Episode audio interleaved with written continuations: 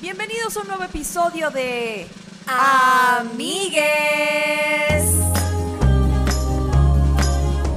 con Paula Díaz.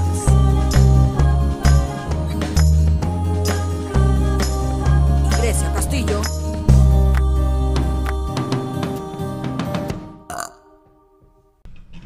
Bienvenidos a un nuevo episodio de Amigues.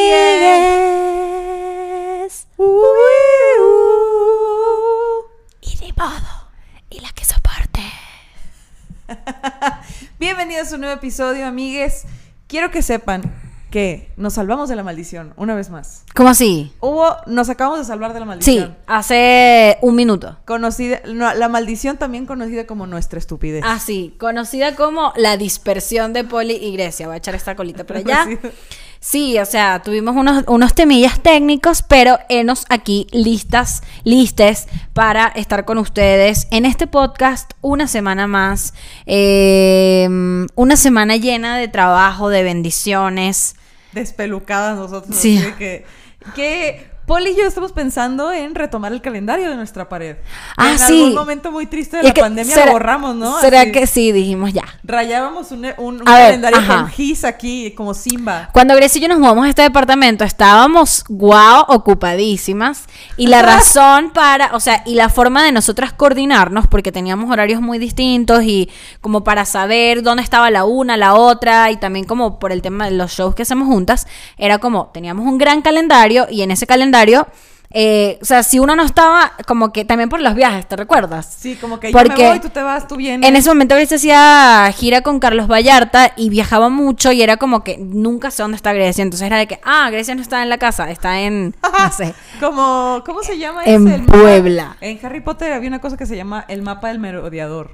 Ok. Entonces se veían las huellitas en el mapa de dónde Ajá. quién. Así era de que, ¿dónde está Grecia? Así, Eh, así estábamos, ¿no? Entonces, fumando piedra en Zacatecas. fumando pie, Eso estaba haciendo. cogiendo Comiendo- como un marihuano. eh, Y- Comiendo caldo de rata en Zacatecas. Que eso es Sí. real, sí hay caldo de ratas. ¿Qué?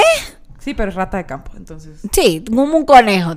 Como un conejo con, con, con toxoplasmosis. Uy.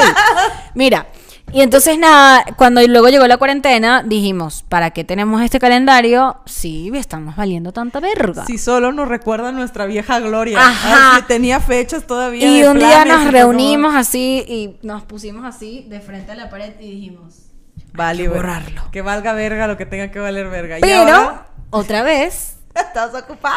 estamos ocupadas.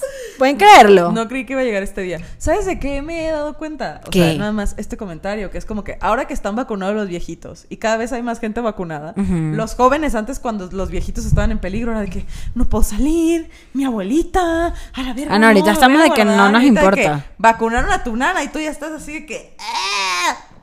De hecho, de hecho, la gente que está viajando para, para vacunarse brutal, pero hay mucha gente que en verdad no le está importando nada vacunarse en lo absoluto porque ya sabe que sus familiares están bien, ¿sabes?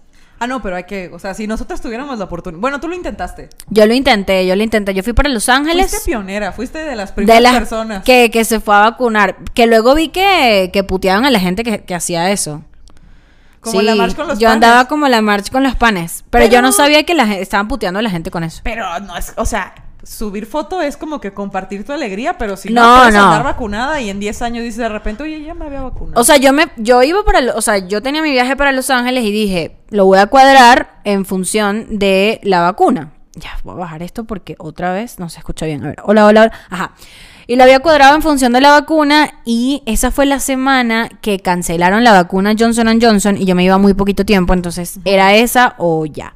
Entonces ya nada, ya no me pude vacunar y no estoy vacunada, pero mis papás están vacunados y mi abuela está vacunada, así que estoy agradecida con el de arriba. Yo también, mis papás ya quedaron, pero solo fue una dosis.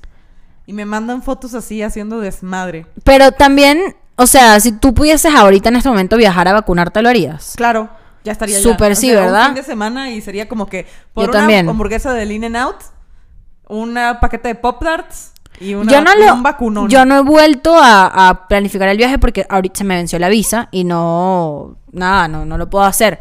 Pero, pero te lo juro que, amigos, si tienen la oportunidad de hacerlo, yo digo que sí. O sea, que ladilla el capitalismo, que ladilla que todo sea así, pero también es como, Mira, mira, ya, así te van a no criticar. se compliquen. Así de. se fue a vacunar. Maldito. O sea, yo de, yo de verdad, hay una tuitera que admiraba, pero horrible, es una tipa que escribe, feminista, no sé qué, la, la, la. Y luego me puse a ver que se puso a putear a la gente que se iba a vacunar, como que el privilegio, que yo no sé qué, que no sé cuánto. Yo hacía que, mira, es pandemia. El que tenga los reales para irse a vacunar, para estar seguro, que lo haga. Que lo haga. O sea, es muy ladilla que, que todo funcione así. O sea, como que, no sé, los extranjeros, los que venimos de países culeros, los que estamos en México esperando que nos toque. Que ladilla que no, que no nos toque todavía. Pero si la gente que lo puede hacer, que lo haga. No te le están quitando a ti, bro. Ajá, o sea, O es como que... el país sigue su propia de velocidad de vacunación Ponte y los que tengan la oportunidad que lo hagan ya, no pasa Ay, ya, nada. yo lo que quiero es que la gente se deje de morir. Y ahí está la gente peleando en Twitter. No, aquí Ay, no. muérete cuando te toque. Sí. ¿Y sabes qué también debería hacer la gente que tiene los reales? ¿Qué? Entrar a Patreon. Ah, claro, que nos reclamaron, nos dijeron, amiga, se tardan cinco minutos promocionando el Patreon. Pues sí. Y yo le respondí Coño, de eso comemos. literalmente. Nosotros así que. o Pues sea, sí. eh, literalmente ahorita, amigues, es mi entrada fija de dinero, así que por favor, entren a Patreon. Y además, oigan, aparte de que vale. Además nos costó burda monetizar. Sí. O sea, nos costó que jode. O sea, estuvimos un año eh, haciendo amigues como locas, disciplinadas y no vimos un peso. Entonces. Y además, amigues, vale lo que les valen casi seis paquetes de atún en bolsita al mes. Eso es lo que vale, amigues. Seis, mija, a- cuatro. ¿Cuatro? ¿Valen 20 pesos? Cinco. Cinco atunes de bolsita. Lo que le cuestan cinco atunes de bolsita, yo contaba como 13, pero en la devaluación. Mana. Lo que cuestan cinco atunes de bolsita. Mi, mi dieta está basada en atunes. Yo sé cuánto cuesta el atún. Yo sé cuánto- te saco el ticket. Yo sé cuánto cuesta el atún marina azul. Lo que les cuesta cuatro atunes marina azul es lo que les da acceso al Patreon. Que por cierto, antes de entrar en el tema de hoy, este compré este cocosete que es una golosina veneca, una Muy golosina francesa. cocoset. Cocoset. Cocoset. No, se dice cocosete porque somos niches. Pero está escrito muy francés. Disculpa, pues. Entonces Grecia nunca ha probado cocosete y vamos a grabar su reacción comiendo cocosete por primera vez, que es mi golosina favorita venezolana y es una galleta eh, wafer de crema de coco. Ahí oh, estás. es como una este media crema, ¿cómo se llama? Una crema. Una suavicrema. Primero que nada, Respeto Respeta. cocosete. Pero es como, bueno, tiene un modelo de Ajá. Mira, no, me da pena comérmelo entero, entonces lo voy a partir la mitad. y voy a dejar la otra Porque mitad es una golosina muy apreciada en esta casa. Uf, sí. Y, a ver, la textura, el, ¿Verdad que El huele cuerpo. riquísimo? Uf. la cata de cocosete. Mm. Mm. Pero, ¿sabes? ¿Sabes qué parece? ¿Qué? El monumento que está junto a la torre BBVA, que le dicen la suavicrema. ¿Lo has visto? Que es así una chingadera con cuarzos toda fea. Mm. Y le dicen la suavicrema. Qué delicia, pana. Di lo contrario, coño, de tu madre. no ¿Por qué? mentira. ¿Cuándo me voy a quejarme de la comida a mí? Nunca, nunca se ha quejado. Está muy bueno. Mm. A ver. A coco, pero dulcito. O sea, ya. Mm. Entiendo que no sea como la golosina más original del mundo, Pero muy bueno. pero está muy rica y lo que me gusta de esta es que sabe más a coco que a vainilla. Usualmente cuando hacen galletas de coco, como que es una vainilla diluida con mantequilla de coco ahí, como que el coco tú lo ves allá, lo sientes allá a lo lejos. En cambio aquí esta vaina es coco coco. Quiero un incienso que huela a esto. Uf, sí. Quiero prender el cocosete Yo quiero esquina. un splash de puta que huela a cocosete. Splash de puta, nuestra marca. Splash de puta. ¿A qué quieres oler? A puta y a cocosete, a las dos. Pero bueno. Yo quiero oler. ah, ah, tiene que haber una forma de oler a machaca y a puta. Ay, no. Como un dulzor. Me gustaría oler a café de olla y a puta. Café de olla, nice. Bueno. Luego de esta dispersión y de la cata de cocosete Qué rico. y de preguntarnos, ¿nos vacunaríamos? Si nos vacunaríamos, no nos vacunaríamos, ¿qué tal? Claro que sí. Es momento de empezar con el tema de hoy.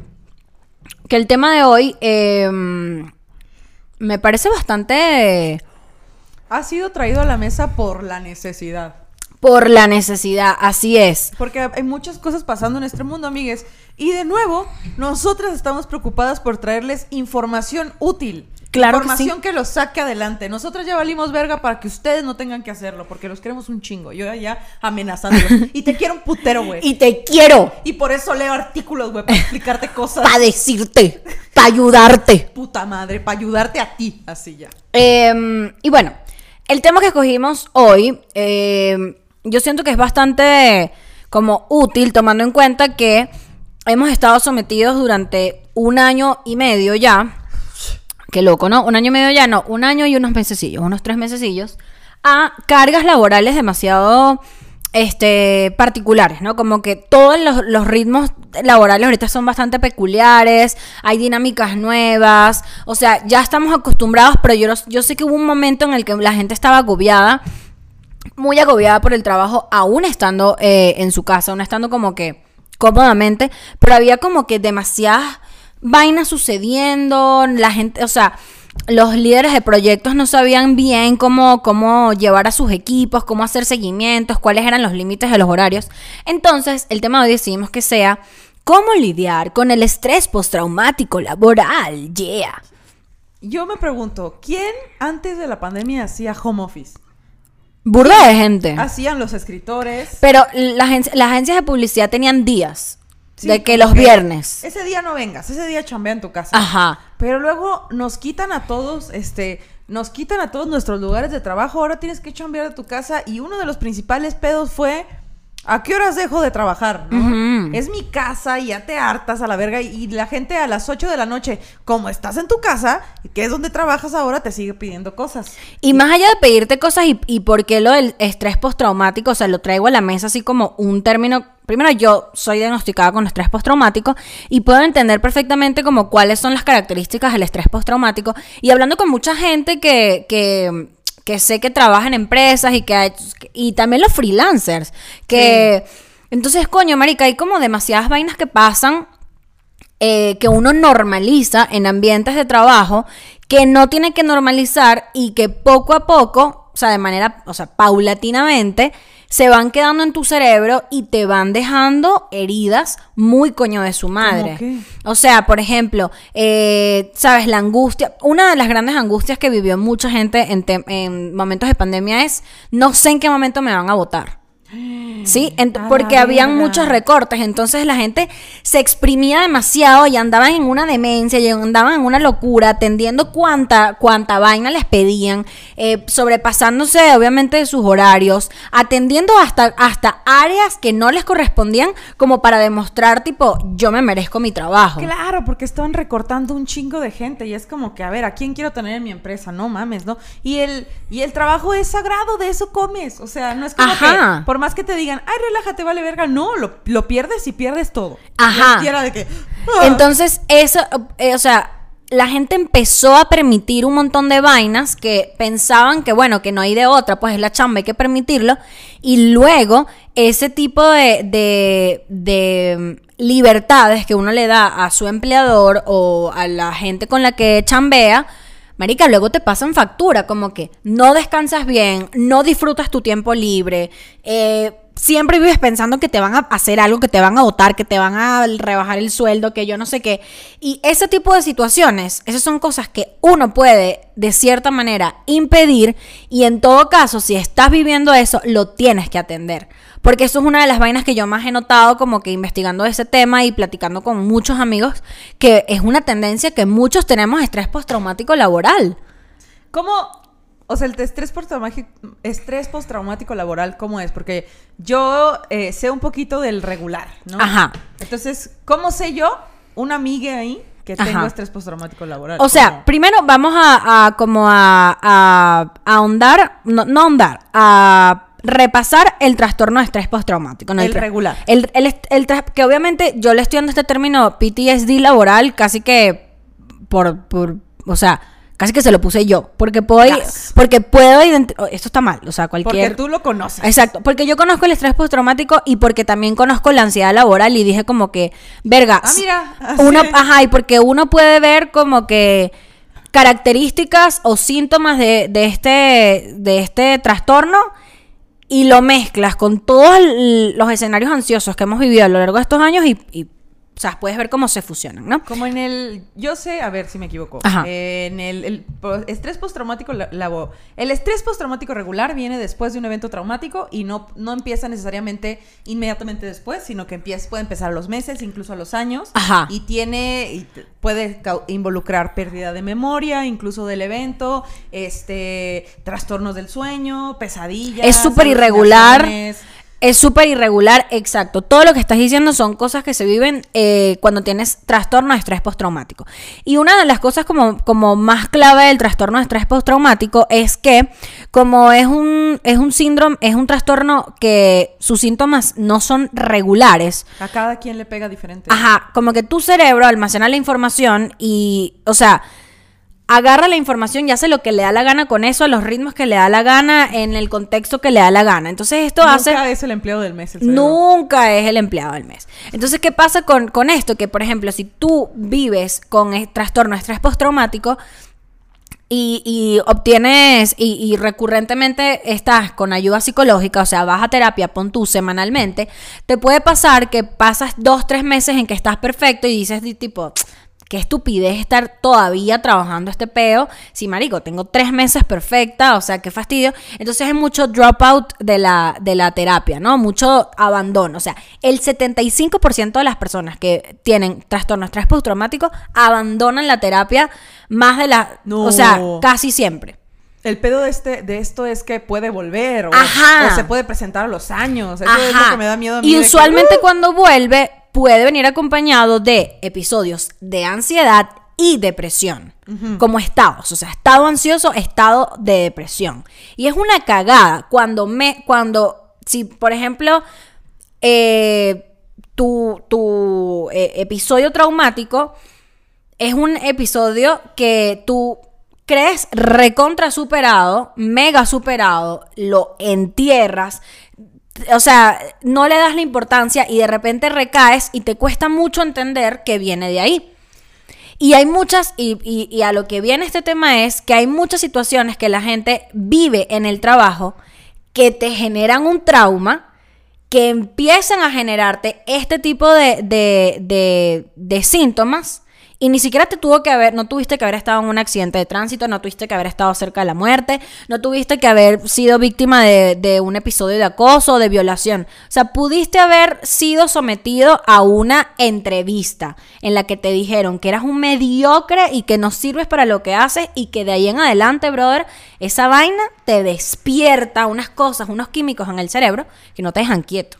Y ahí empiezan todos tus sínto- síntomas de estrés postraumático. Y un jefe abusivo, ¿qué tal? Ajá. Nomás hace falta un jefe abusivo para que todos los demás te den miedo.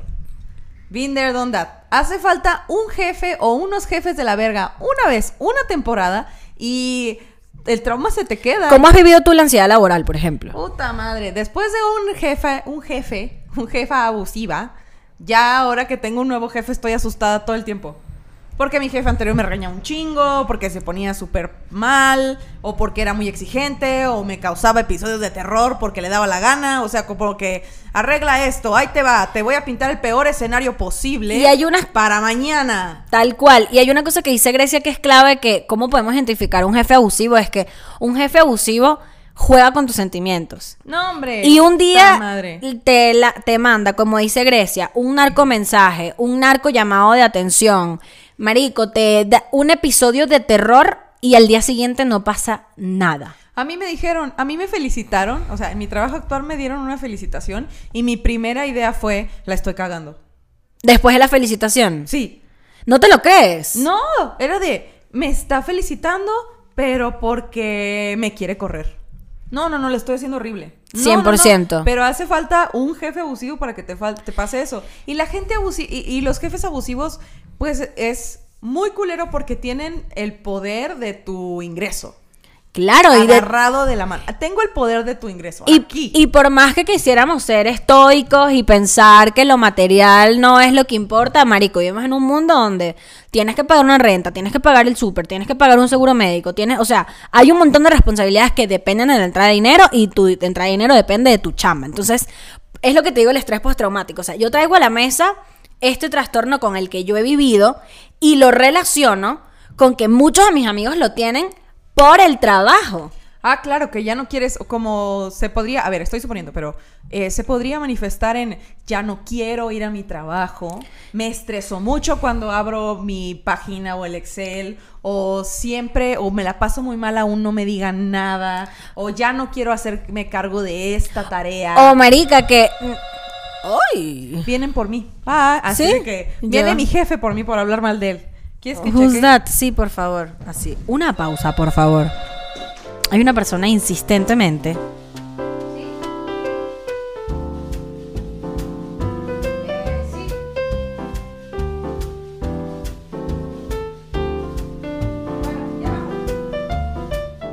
Five minutes later. Uno de los síntomas del estrés postraumático es querer evitar lugares. Y qué culero cuando evitas el lugar donde trabajas o que ya no quieres ir a ese lugar. Y hay otros síntomas que son. que, que, que uno muchas veces siente. Es que mira, ¿cuál es el tema y, y cuál es realmente el problema con este peo de sentir esta ansiedad con el trabajo? Es que tú empiezas a normalizar cosas que no tienes que normalizar. O sea, que tú sientes que ese tipo de cosas vienen con el trabajo. Es como que tú tienes que soportar eso porque, bueno, así es la vida. Pues empieza el trabajo y tú, de repente, eh, la, o sea, la vida es culera, pues entonces hay que aceptar ese. Una que es síntoma es muy común en la gente que tiene estrés postraumático, eh, vamos a llamarle la ansiedad laboral, mejor dicho. Irri- irritabilidad a mil. O sea, esa gente que está siempre como un gato, ¿no? Así como que, como que en cualquier... es, es como... Y por eso lo relaciono con el estrés postraumático, porque cuando uno tiene estrés postraumático, uno siempre está alerta de que algo va a pasar. Tú siempre sientes que algo va a pasar. O sea, tú estás aquí sentado y de repente algo lanza tu cerebro y tú dices, va a entrar alguien por esa puerta y me van a joder y no sé qué, y va a empezar a temblar y yo voy a estar aquí encerrada y Grecia se llevó la llave. O sea, tú empiezas como que en un tema de alerta y eso te pasa en el trabajo. A mí, Te manda un mensaje tu jefe y tú dices, valió verga. a mí lo que me da ansiedad laboral es la tesis. Y creo que le pasó a mucha gente. Con las O sea, tesis, claro. Claro que sí. La gente que habla de que cuando le tocó presentar su tesis después de tanto estrés, estaba mareada. A Ceci, nuestra- una de nuestras amigas de Redapsi, dice que estaba mareada, que no pudo dormir, que quería vomitar, que no la armaba. A mí me pasa que me llega un correo de mi chamba actual y es como, ah, sí, lo voy a hacer. Y luego me llega uno del UNAM y me pongo así de la Tensa. universidad blanca y no lo quiero ni abrir. Sí, no sí, lo quiero sí. ni abrir, mi estómago se aprieta de que ya valió ver. Es que yo cada vez que me relacionaba con eso, me jodían. Claro. Entonces, me hablan y yo, me quieren joder, me quieren joder. Eso que dices tú, me quieren joder, me quieren Sí, joder. me va a pasar joder. algo, me va a pasar algo, me va a pasar algo. Me la o sea, voy a pasar mal. Y esa es la irri- irritabilidad de la que hablo. Lo otro es eh, que empiezas a tener problemas de sueño. O sea, empiezas Uh. a soñar, empiezas a soñar que lo haces mal, que la cagas, que no entregas a tiempo, que no no sé qué, que te mandan un mensaje, que te, despiertas en la mañana viendo qué puedes hacer para resolver una crisis que no ha pasado. Y esa, y esa es otra cosa que empiezas como a, a- ante, anteponerte, como a prevenir crisis que no han pasado. Y eso le, es- esos son el tipo de situaciones que vive la gente que, vi- que tiene ansiedad laboral, porque, que aquí este es mi punto como con todo el tema, ¿no? Que empezamos, que, que dejemos de ver como que somos muy sensibles o somos muy vulnerables o somos muy pendejos porque algo en el trabajo nos hizo daño. Sí, y creo que una de las formas en las que te das cuenta que tu trabajo estaba culero de verdad es cuando tienes un trabajo bien. Claro. Que tienes un trabajo bien que te, que te valoran, que te dan tu espacio. Que es como las relaciones, ¿no? Ajá, que te motivan. Me- Nomás tienes una relación sana y dices, verga, qué feo estaba ese pedo. No, y cuando estás en una relación sana, los primeros seis meses eres un animalito del monte. Eres un animal del monte. A mí mi jefe de, oye Grecia, lo estás haciendo muy bien. Y yo de, me está regañando para que me ponga el pedo. En lugar de decir, eso es lo que tiene que pasar. Y güey". entra, sí, y, y, un, buen, un buen líder se hace responsable de lo demás.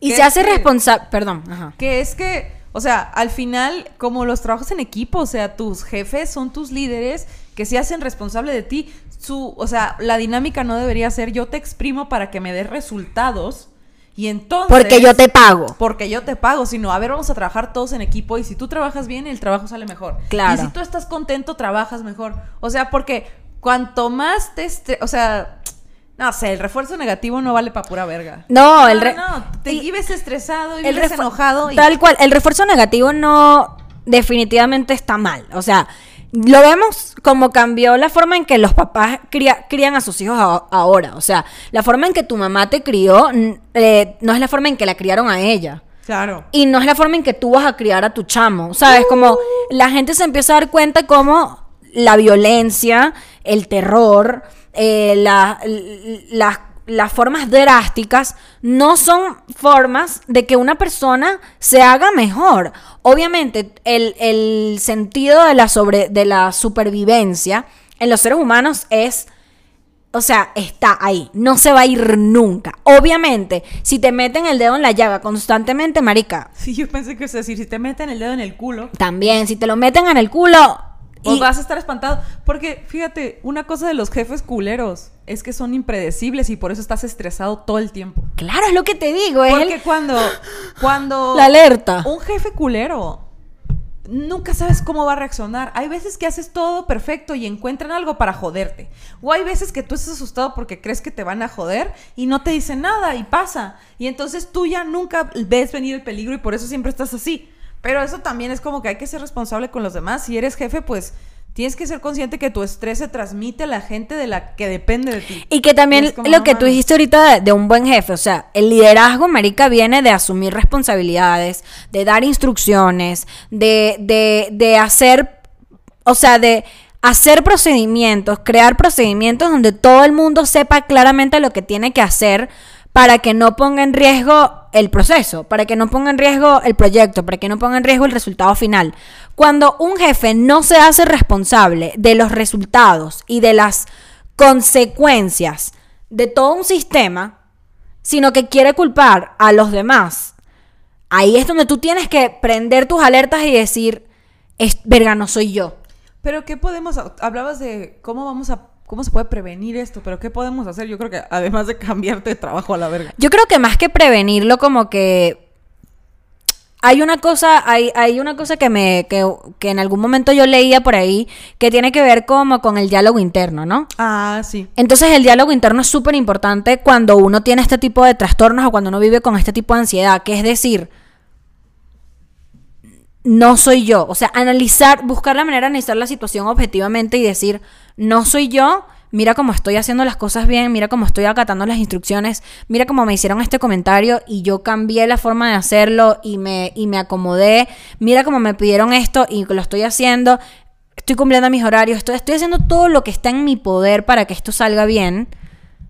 ¿Por qué tengo que sentir que en cualquier momento va a valer verga? O sea, ¿o por qué tengo que sentir que, sabes, siento que el diálogo interno es súper importante y es tu mayor, mejor aliado a la hora de que estés metido en un torbellino de, de un eh, ambiente laboral culero. Porque aparte, si, cuan- si alguien que está en una posición más ah, alta que tú, o alguien que tiene, alguien que tiene más autoridad que tú, te quiere gaslightear, es muy difícil no dejarte. Eso es importante. que crees, o sea, si hay alguien en tu Yo pude haber estado un año gaslighteada sin darme cuenta. Porque esa gente es la que conoce su negocio, esa gente que es tu jefe son los que saben más que tú porque tú acabas de llegar o porque están en puestos más altos y tú no sabes. O sea, yo trabajé para yo trabajé para alguien que no tenía nada de experiencia y estuve muchos meses adaptándome a su forma de trabajo y a sus técnicas que no me funcionaban para nada porque decía, por algo es mi jefe, por algo es mi Claro, jefe. claro. Y no, o sea,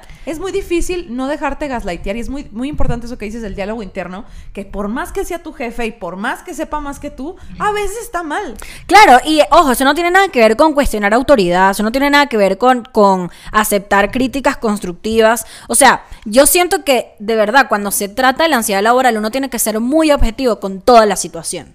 Con toda la situación. Pero que esa objetividad no se vea influenciada por el hecho de que alguien te está pagando. Esa persona no te está haciendo un favor. Y mira, tú estás chambeando. Tú estás trabajando y tú mereces que se te den las instrucciones, que se, que se te preste el ambiente laboral para que tú puedas hacer tu trabajo dignamente. ¿Qué me parece a mí como súper clave en, toda esta, en todas estas vainas que estaba leyendo del pedo de la ansiedad laboral? Es que muchas veces uno se queda en un lugar porque, bueno, sí, no tienes de otra. Va, no tienes de otra, tienes que quedar ahí, ¿no? Sí, ya. Por lo menos hasta que consigas. Entonces empieza a ser tú mismo tu lugar seguro dentro de- de- del trabajo. Qué bonito. ¿Cómo haces eso? Diálogo interno. Límites hasta para ti mismo. Además, podría ser como. Yo me lo imaginé como mi escritorio. También. Como voy a También. poner una velita, voy También. a poner fotitos de mi mamá para no enojarme. Esto es interno y externo. Por ejemplo, la gente que trabaja en call center, marico, la angustia por la que pasa esa gente, se tienen que calar unas vainas tan culeras. Entonces era como, busca la manera de que esas horas ahí tengan un objetivo final. Como que, ¿cuál es mi objetivo final? Lo que hablábamos en una oportunidad de lo de, de lo de pensar como niños. ¿Cuál es mi objetivo? Yo necesito el dinero y pronto me voy a cambiar. Esto no es para siempre. Esto tiene Órale. y esto tiene metas a corto. Esto es una meta, o sea, a corto plazo que yo tengo conmigo mismo. Yo de aquí a seis meses reúno tanto como para estar los próximos dos meses buscando un trabajo que me guste, que me sienta bien, que no sé qué, que la la la. Porque bueno, sí, en este mundo uno tiene que aceptar mucho huevo, nada a veces para mantenerse a flote. Entonces tú mismo a veces, tú mismo tienes que ser el que hace tu espacio seguro. Porque si tienes un equipo de trabajo hostil, tienes un jefe que no está haciendo bien su trabajo, que te está violentando, lamentablemente nadie lo va a hacer por ti. Yo veo. Solo tú. Yo conozco mucha gente que deja la academia por un ambiente hostil. Y porque. Bueno, y. Y también es válido.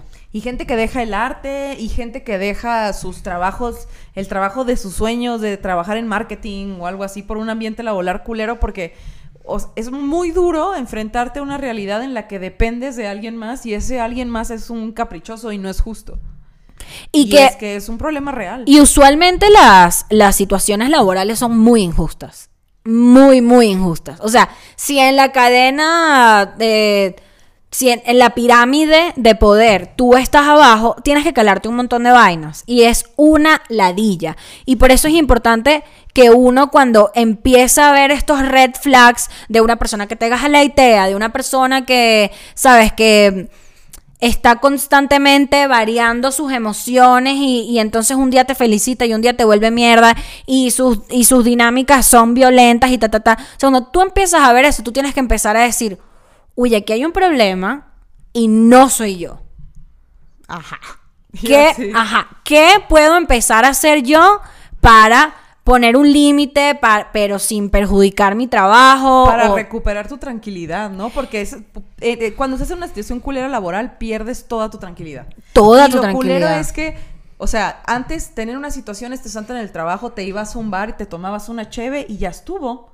Y lo dejabas y lo platicabas con tus amigos, pero ahora eh, nuestras realidades están bien limitadas y el punto de comparación es como no tienes no tienes dónde escapar a veces. No. Es tu casa y en tu casa te estresas y en tu casa te desestresas y el otro día te tienes que levantar a volverte a sentar en el mismo en el mismo Lugar, claro. y no tienes a tus amigos para desahogarte, como que es bien importante tener otras actividades para que veas que para que dimensiones, dimensiones que tus problemas laborales sí son muy fuertes, pero también solo solo una parte de tu vida. Que tienes a tu familia, que tienes a tus amigos, que igual y si pierdes el trabajo o el que es el peor escenario y a lo que más le tenemos miedo, te puedes recuperar. Siempre te puedes Como recuperar. que siempre es importante dimensionar las cosas y eso se hace a partir de tener otras actividades, de tener muchos grupos de amigos, de salir con la familia, o sea, de si dejas que el trabajo te coma, como decíamos en las veces anteriores, valiste verga. Y que también hay, hay, hay como un montón de vainas de cuando uno está en un trabajo así, que... Y por eso es importante el diálogo interno, que ese tra- esos trabajos o esos líderes muchas veces, yo les llamo líderes, aunque no lo sean, porque bueno, el líder de tu equipo, el project manager, tu jefe, el dueño del, del, del proyecto en el que estés, eh, el startup, lo que sea. Esas personas, cuando hacen esas vainas, lo que hacen es volverte mierda a tu autoestima. Entonces tú sientes. Que lo único que, lo mejor que tú puedes hacer es estar ahí. O sea, que no va a venir algo mejor, que tú dices, coño, pero, pero es que sí, o sea, estoy, estamos en este contexto, está muy jodido, yo mejor me calo esto, yo mejor tal, yo mejor me adapto, yo mejor tal. Sí, adáptate, sí, mantente. Pero también es importante que sepas que es una herramienta de muchos empleadores volver mierda a sus empleados, porque se vuelve una relación codependiente. Se vuelve una relación con- eh, codependiente. Y entonces, a mí se me hace muy importante lo que tú dices de, de darte cuenta que es solo un trabajo. O sea, de verdad. Solo es una parte de tu vida. Solo es una parte de tu vida. Va a llegar a algo más chévere o, o vas a tener que valer verga un ratico para que consigas o para que llegue a algo. Coño, que estés tranquilo. A mí lo que más me asusta de como toda esta, esta cultura que tenemos workaholic es justamente eso. Que nuestras vidas se tornan eh, y giran, en- eh, mejor dicho, giran en torno a una chamba que muchas veces te está destruyendo emocionalmente. Y no sé, acabo de pensar en este pedo de que a veces pensamos que somos nuestro trabajo. Sí. Somos muy cool si nuestro trabajo es muy cool. ¿Qué puede ser? Pero nuestro, nuestra valía, nuestra persona, no podemos darle valor eh, con base a nuestro trabajo o a nuestros resultados. Porque hay gente que cuando tiene pocos resultados se le baja la autoestima, como dices tú. Claro. O como no estoy haciendo bien mi chamba, ay, valgo verga. No, y que es que mucha gente batallamos muchos en entender, no voy a decir que todo el mundo en que hay que aprender para ser bueno, y hay que Claro. practicar para ser bueno y nadie putas nace siendo experto. Y, por to- y para todas las metas que uno tenga, uno tiene que pasar por procesos que a veces tienes que estar en un trabajo que capaz no te enorgullece o que tal vez no es tan cool como tú quieres. Entonces entras en un, en un hueco de, bueno, X me voy a quedar en este trabajo de mierda porque no sirve para más nada, porque tal. Mira, yo leí un libro hace poco que está ahí, déjame recordarme cómo se llama porque está ahí, lo estoy viendo. Se llama Show Your Work. Y una de las vainas que no sé si tiene demasiado que ver con esto que estabas diciendo, pero como que igual lo que me disparó hacia allá que es solamente una parte de ti lo que tú haces, que él decía que cuando uno es artista y tú vas a un lugar y te presentas y tal y te preguntan como que, ah, mucho gusto, tal, ¿a qué te dedicas? Mucho gusto, Grecia, ¿a qué te dedicas? Eh, yo soy comediante. Ajá. Ah, comediante. ¿Y solamente haces comedia? ¿Solamente haces stand-up? Sí. Sí, ahorita solamente haces stand-up. Ah, no, yo hago muchas cosas, pero estoy haciendo... Ajá, entonces él decía como que tú puedes decir, ah, yo soy comediante, pero actualmente trabajo en un café. Ajá. Él decía que eso es honrado. Claro. Porque eso quiere decir que tú estás actualmente trabajando en un café, pero que tienes una meta muy clara. Y que no vas a mentir. O sea, tu proceso es ese. Tu proceso es, sí, yo hago stand-up en las noches hago comedia y durante el día trabajo en un café. ¿Qué tal? Mucho en lugar gusto. de que sea al revés. Ajá, en Ah, lugar- Trabajo en un café, pero mi sueño es ser comediante. Exacto. Ándale. Y que eso era muy arrecho porque él decía, tú eres un artista y tienes una meta clara. Ah, que por el momento estás pasando por un, por un proceso en el que tu chamba que, man- que, paga tu depa es que eres barista. ¿Todo bien? Y yo no... Y a mí me voló la mente ese pedo. Porque, so- o sea, sobre todo los artistas, a veces somos artistas y es y que, ay, a- ¿y tú a qué te dedicas? Ah, bueno, yo trabajo en una agencia de publicidad. Ah, soy publicista, trabajo en una agencia. Y a veces, y escribo cine. Ándale, no, al revés. Pero fíjate cómo este pedo de... Bueno, el, el tipo de terapia que yo tomo se llama terapia de narra- na- narrativa, que es cómo te narras tu vida. Y eso es una herramienta muy cool de decir, poner por delante tu sueño te da un chingo de esperanza y ganas de vivir. Eso de, te da un chingo de ganas de vivir. ¿De qué eres? Ah, mucho gusto, soy comediante, pero ahorita este, estoy escribiendo mi tesis. ¿no? Ajá. Eso me hubiera ayudado un chingo. A mí me ayuda burda porque yo soy comediante. Ahorita, en este momento, no hay shows. O sea, yo no puedo decir que, ay, yo pago la renta haciendo shows porque lo pagaba hace un año, pero ahorita no. O sea, yo que, cuando me- ¿a qué te dedicas? Ah, soy comediante y soy productora también. Y hago contenidos para internet. O sea, es como, Todo. para mí eso es lo que yo, yo soy comediante y hago otras cosas y, marico, arrechísimo. Me quedé loca con esta plática porque me acordé de cuando estaba más hundida en mi tristeza. Valiendo verga. Valiendo verguísima. Yo hace un mes, yo hoy. Pero hundidísima, así, justo con todos los síntomas de depresión, desmotivada, baja autoestima. Irritada, ¿no? Irritada, todo así. Yo ya no hallaba dónde chingados meter la cabeza y seguía fracasando con mi tesis y seguían dándome revisiones y seguía encontrando trabas y seguían regañándome y seguía así y seguía atrasada. Nadie me daba un puto refuerzo positivo. Nadie me decía, pero lo estás haciendo. Y a veces tienes que ser tú mismo. Sí, yo era ahí de que... Y, y estaba tan mal y me acuerdo que un día estaba llorando en el parque y mi amiga Grelda, un abrazo y un besito, me dijo, tú eres más valiosa que tu tesis. Tú eres más valiosa que tu trabajo, me dijo.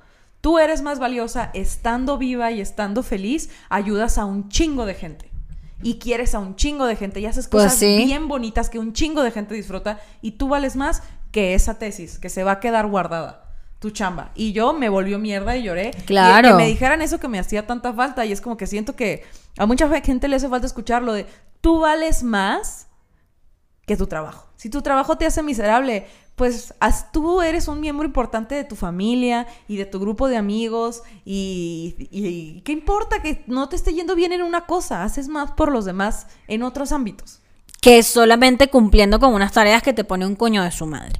Sí, esa, esa es como la, eh, eh, eso es como justamente qué cool que estamos conectadas en ese, ese más que todo era como mi objetivo del episodio, como que identificar cómo en momentos en donde todavía estamos atravesando por este peo, marico, tan loco, porque todavía sigue siendo loco, ¿sabes? Como hablamos al principio, no todo el mundo está vacunado, la vida no ha vuelto 100% a la, a, la, a la realidad, mucha gente está como que ahí tomando trabajos raros mientras que todo se estabiliza y, y noto mucha, como mucha angustia con temas de trabajo, como que sentimos que solamente somos eso y no está bien.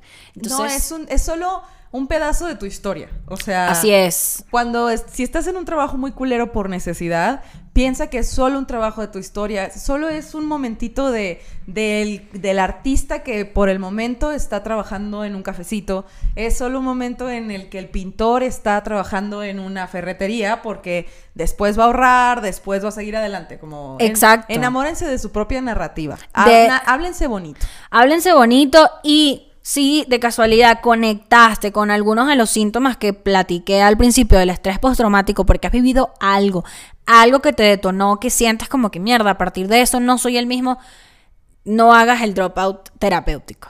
Entra a tu terapia, mantente, no subestimes el trauma, es muy coño de su madre y no se va pronto, pero deja de doler, entonces creo que esa es como la conclusión del episodio. Y además, tu psicólogo sabe más que tú, él sabe cuando te Sí, da de ya. alta, no o sea, seas pendejo. dígame la gente que dice que no, yo no voy al psicólogo porque me van a decir cosas que yo ya sé.